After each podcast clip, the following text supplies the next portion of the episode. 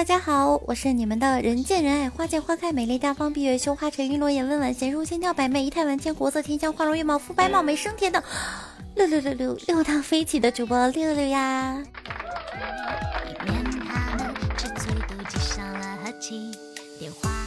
六六最近生病了，发烧，嗯啊发烧了，然后三十八度，一到晚上呢就三十九度，可怜的六六没有办法，只有自己默默的承受着。昨天晚上，嗯，我妈来了，然后她说要给我煮碗面条吃，结果她煮完了自己就吃了，居然把我给忘掉了，难道我是充话费送的吗？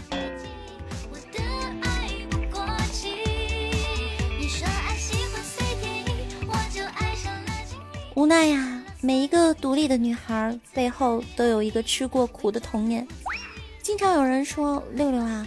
你多才多艺的，还会做饭。现在这样的女孩太少了。但是六六小时候可是吃了不少的苦啊！哎，不说了，都是眼泪。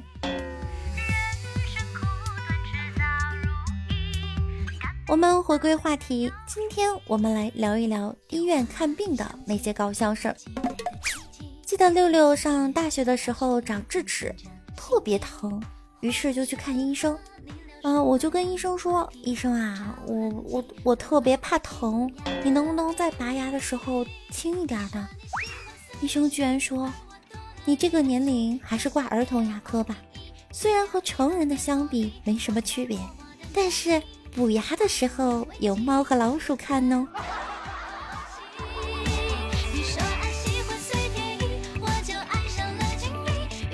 六六上班的时候有一次去体检。前面呢有一个同事，医生检查前就问他：“你有男朋友吗？”他回答没有。到我的时候，医生居然直接检查，我就忍不住问医生：“嗯，你就不问一下我有没有男朋友吗？”医生说：“嗯，看着像没有，所以就忘了问。”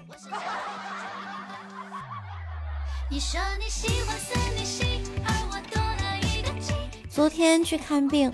医生给我把脉，他突然皱着个眉，我就一惊，忙问医生：“我的脉象如何？”医生瞅了我一眼，摇摇头说：“脉象挺丑的。”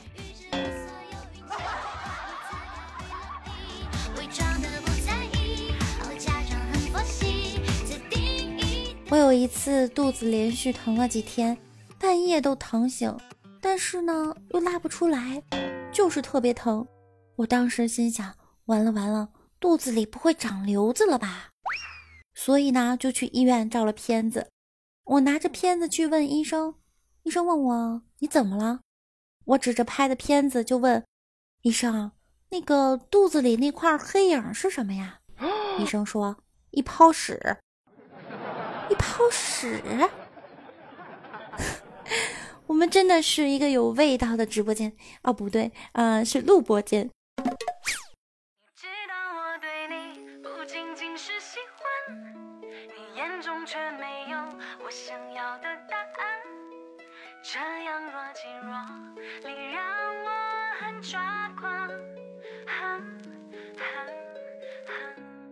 我插一嘴啊，说到这个屎，我觉得我特别有发言权。突然让我想起了上大学的时候关于屎的故事。我曾经有一个舍友，每次他拉完粑粑回来，都要跟我形容一下他粑粑的形状、体积以及还有几厘米就挨到屁屁。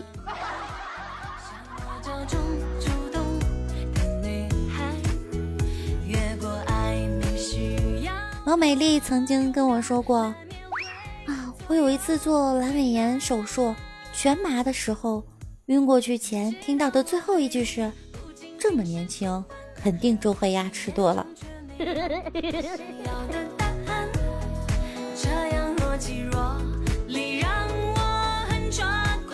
还有一次，王美丽生病了，需要进食，一天之后呢就可以吃流食了。她就问医生：“医生，藕粉可不可以吃？”医生居然说：“藕粉啊，还是别吃了。”王美丽问为什么呀？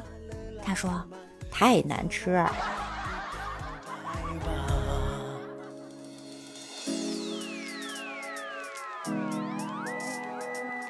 六六之前是做皮肤管理的有脱毛这一项。曾经有一个客户来了呢就跟我说我汗毛啊特别长。我说没关系嗯汗毛长呢是很正常的我的也长不用在意。然后他卷起裤子给我看，哇，好厉害，茂密的森林啊！抓一只蚂蚁进去都该迷路了。突然又让我想起了我上高中的时候，一个男同学，他的汗毛就特别的长，而且极其茂盛，我们都管他叫毛裤哥。然后他每次看手表的时候，都是先把手举起来，然后吹一下，然后才能看见几点。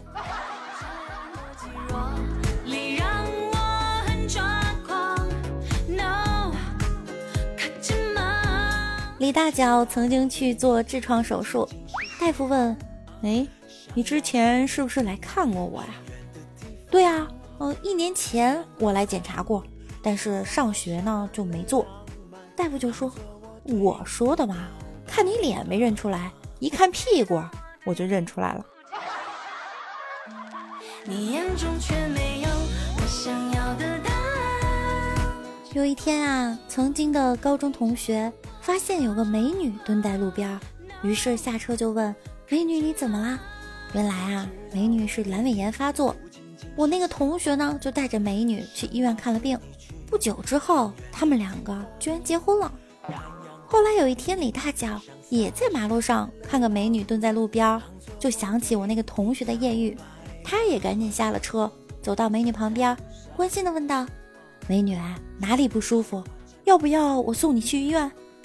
结果，这个美女抬起头大喊：“老公，有流氓偷看我上厕所！”呵呵，打得她鼻青脸肿的。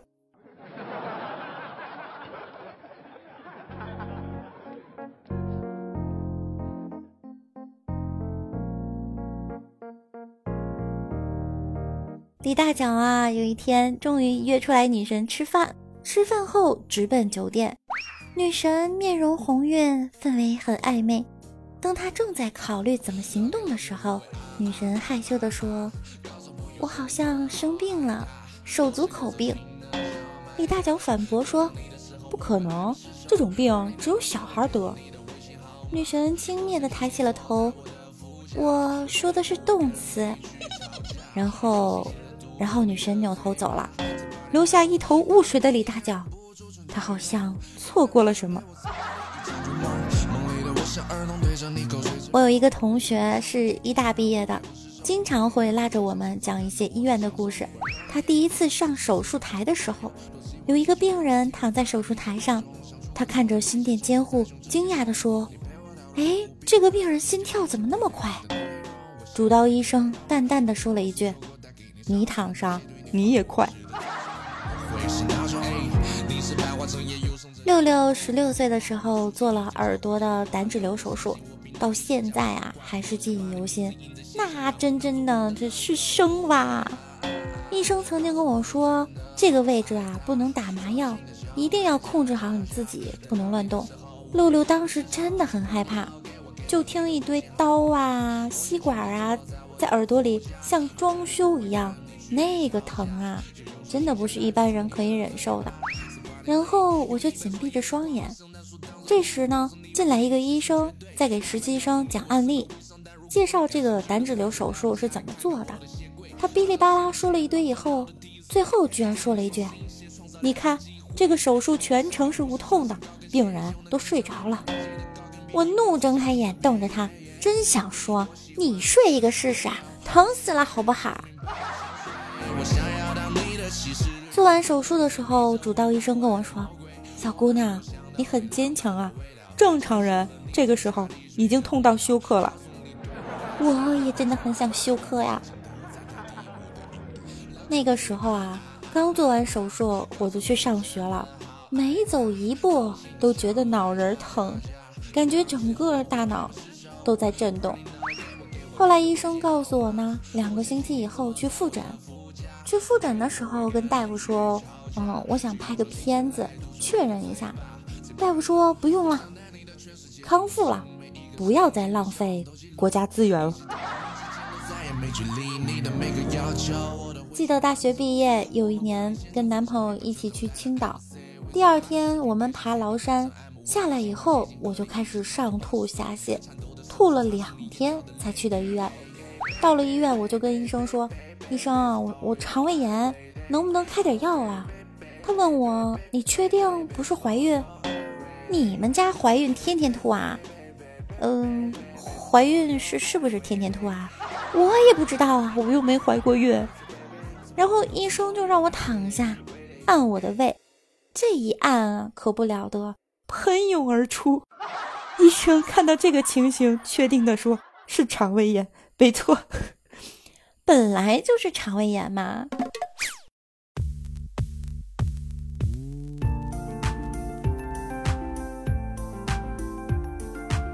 然后哈，我今天呢，本来是要写关于看病的那些搞笑事儿。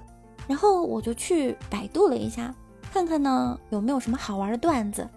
我就搜索调侃人生病住院的段子，得到的答案居然是：您好，病人生病的话需要我们去关怀、照顾、呵护，建议不要去调侃。生病了都是希望有人可以关心的。哎，没曾想，六六发烧也是需要有人关心的。这就是成长的代价吗？大了以后你会发现，有些话说了矫情，不说憋屈，想要别人关心又不能向别人去讨关心，大概这就是成熟吧。